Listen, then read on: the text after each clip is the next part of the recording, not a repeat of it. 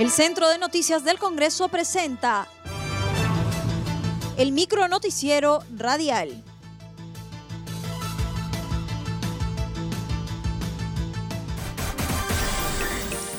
¿Cómo están? Los saluda Claudia Chiroque. Hoy es jueves 27 de agosto y estas son las principales noticias del Congreso de la República.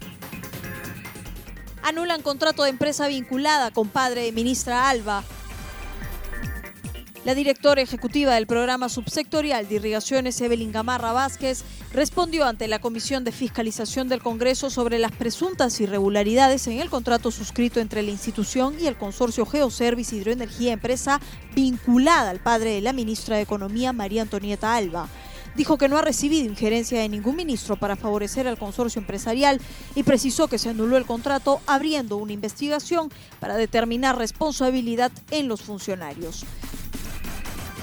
Tribunal Constitucional dispone criterios para sesiones virtuales del Congreso. Por unanimidad, el Pleno del Tribunal Constitucional dispuso que los artículos 51A y 27A del reglamento del Congreso deben garantizar el carácter público, abierto y transparente de los debates virtuales, la participación sin restricciones, la libre deliberación y el voto personal, directo y público de cada congresista así como el carácter indelegable del voto. Al respecto, el titular del Parlamento Nacional, Merino de Lama, cuestionó la decisión del órgano constitucional, agregando que la implementación de las sesiones virtuales seguirá mejorando. Está poniendo otras normatividades paralelas de donde no le corresponde meterse, pero se está metiendo.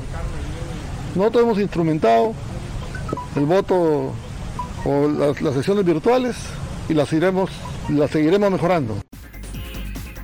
Por su parte, Carlos Mesía, de Fuerza Popular, sostuvo que se debe distinguir entre un comentario y un efecto vinculante en una sentencia emitida por el Tribunal Constitucional.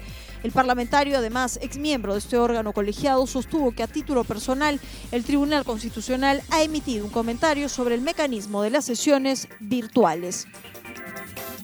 En una sentencia hay que distinguir lo que es un simple comentario, eso es la obiter dicta, un simple comentario y lo que puede ser un precedente con la ratio decidendi, que es lo que ha llevado a los jueces a decidir de una manera y no de otra.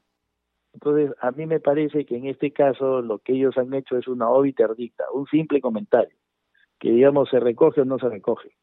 No ha sido, no tiene un efecto vinculante desde mi punto de vista. Congresistas solicitan solución inmediata para el levantamiento de paro médico.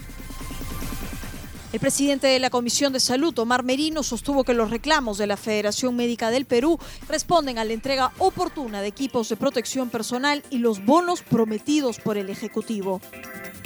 Por justo reclamo de la implementación de equipos de protección personal a todos estos héroes de bata blanca y también el compromiso del sector para el nombramiento correspondiente de todos los de todo el personal que está elaborando actualmente.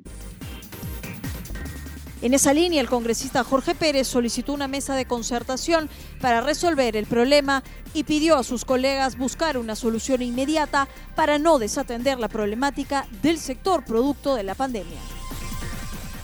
A mis hermanos médicos que ahora están en paro, se los pido por favor, hagamos una mesa de concertación, una mesa de diálogo, no paremos en estos momentos, se los pido. En este momento necesitamos el apoyo de todos, Necesitamos el apoyo de ustedes, hermanos médicos. Nosotros sabemos de, dónde venimos. Venimos de la formación que Hipólito Unanue, que nuestros hermanos tan responsables estuvieron siempre en línea de batalla. Nosotros, por favor, no, no hagamos algo importante. No, no, no desmayemos, no rompamos este palito, que no nos, que no nos quiebre esto, por favor.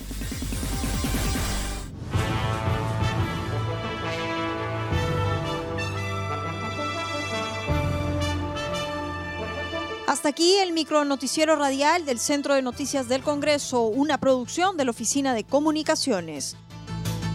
Los invitamos a visitar nuestras redes sociales y sitio web www.congreso.gov.pe.